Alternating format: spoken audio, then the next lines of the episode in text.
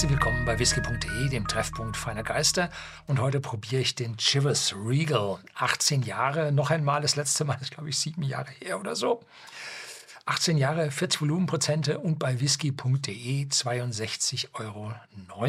Ja, der Whisky ist zu der damaligen Zeit von rund 50 Euro jetzt auf 62,90 gestiegen, liegt ein Stück weit an der großen Nachfrage. Und Chivas Regal, der Zwölfjährige, war mal der zweithäufigste verkaufte schottische Blended Whisky und ist aber schon lange her. Ich weiß nicht, wie jetzt seine Position im gesamten Markt geschehen ist. Allerdings ja weit verbreitet weltweit, riesige Nachfrage und ich durfte auch 1995 die Abfüllanlage in Paisley bei Glasgow von Chivas Brothers besichtigen und da lief von der Abfüllanlage jede Sekunde eine Flasche runter. Ne? Ja, und das war nicht nur eine, da waren fünf nebeneinander oder so. Also da kamen Flaschen raus ohne Ende.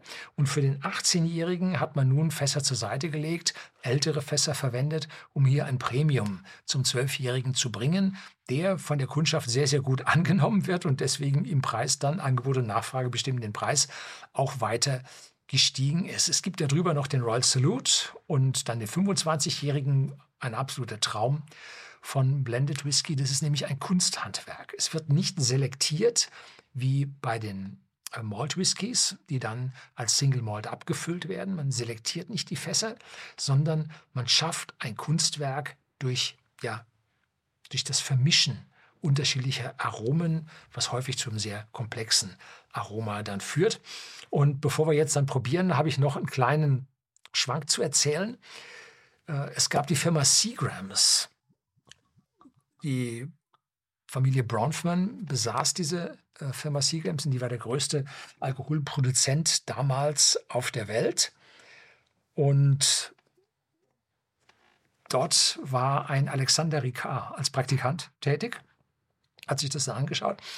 Und ein paar Jährchen später hat dann die Firma Pernod Ricard, französischer Konzern mit diesen Anis-Likören oder Schnäpsen, wie man es nennen will, und zwar dem Pernod und sowie dem Ricard, hat dann sich ja äh, Seagrams gekauft. Der kleinere kaufte dann den großen, hat allerdings ein Stück weit davon abgeben müssen an die Marktmitbewerber, um hier nicht Monopole zu erzeugen. Und äh, ja, dann dauerte es nicht so lange und äh, der Alexander Ricard stieg im eigenen Unternehmen dann langsam auf. Ich habe den 2013 in, in Irland, in Old Middleton habe ich den getroffen. Und äh, ja, dann ist irgendwann sein Onkel überraschend verstorben und jetzt ist er Chef des Dings vom Pernod Ricard, CEO und äh, man bemerke, äh, sei freundlich zu deinem Praktikanten, der könnte zu deinem höchsten Boss aufsteigen. Ja, so kann es gehen. Kleiner Schwank. So. Ja, sehr aromareich, voll, fruchtig. Ich meine sogar einen leichten Hauch an Rauch darin zu spüren. Karamellnote, Butterscotch. Sherry ist da, dunkle Früchte. Darüber eine Malzigkeit. Und wenn ich jetzt sagen sollte, wie viel Prozent Grain Whisky ist hier drin, weil es ist ja ein Blended Whisky, dann würde ich sagen, also maximal 20 Prozent. Der riecht wie ein, wie ein Single Malt Whisky. Und sehr voll, sehr komplex, hat man also richtig gute Whiskys ausgesucht, um hier dieses ja, gemeinsame Aroma dann zustande zu bringen. Ja, cheers.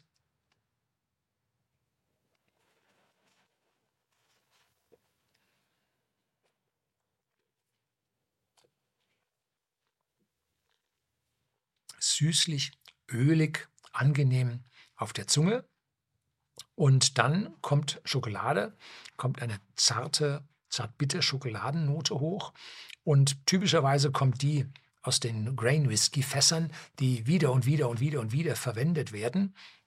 Und wenn man dann ja, ein Grain Whisky Fass mit 18 Jahren muss es auch haben zur Vermischung, erwischt, was vorher schon weichen gelaufen ist, dann kommen da nur noch die harten Tannine raus. Allerdings in letzter Zeit gibt es mehr und mehr Sherryfässer, die, ähm, ja, die aus amerikanischer Weißeiche hergestellt werden und nicht mehr aus europäischer Eiche und damit nicht mehr so tanninig, bitter, hart ausfallen. Ich habe den in Erinnerung mit einer weitaus bitteren Grain-Note da drin. Aber äh, hier, nee, sehr angenehm.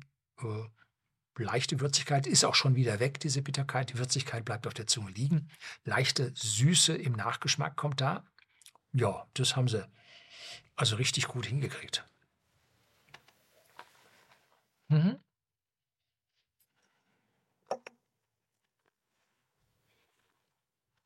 Einer der Lead Malts in diesem Blended Whisky ist der Strathyla in den schottischen Highlands. Eine wunderschöne äh, ja, Hobbit-Brennerei mit so, so ja, Dreieckshütten, in denen die Brennblasen, die kleinen Brennblasen drinstehen, relativ viele.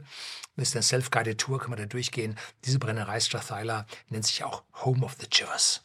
Und das ist also einer der Lead Malts, die da drin sind. Wenn Sie also das Gewürz in diesem tollen Whisky dann mal pur probieren mögen, äh, sei Ihnen der Strathyla an dieser Stelle dann empfohlen. Jo, durchaus äh, wert, diese Flasche dann mal bei sich zu Hause mit hinzustellen. Vor allem, wenn Sie oder der Erbonkel ja ein Chivas Regal zwölf Jahre Fan ist, dann zu Weihnachten den 18-Jährigen immer ein gutes Geschenk. Das soll es gewesen sein. Herzlichen Dank fürs Zuschauen.